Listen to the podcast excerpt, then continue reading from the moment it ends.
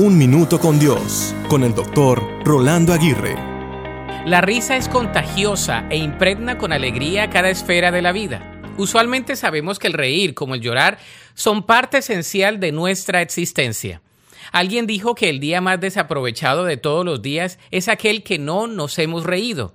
El reír ha demostrado ser terapéutico, médicamente recomendado, emocionalmente encomendado y espiritualmente alentado.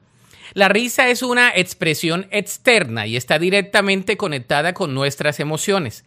La risa nos mantiene más sobrios que el enojo y se convierte como el sol que ahuyenta el frío en el invierno de nuestro rostro.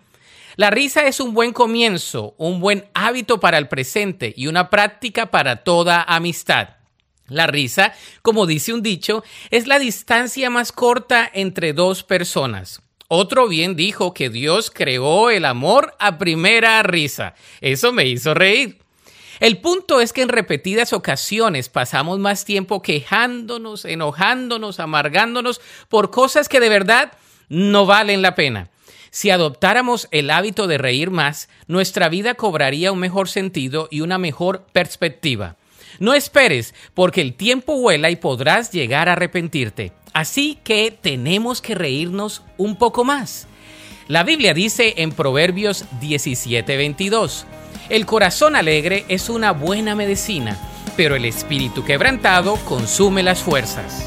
Para escuchar episodios anteriores, visita unminutocondios.org.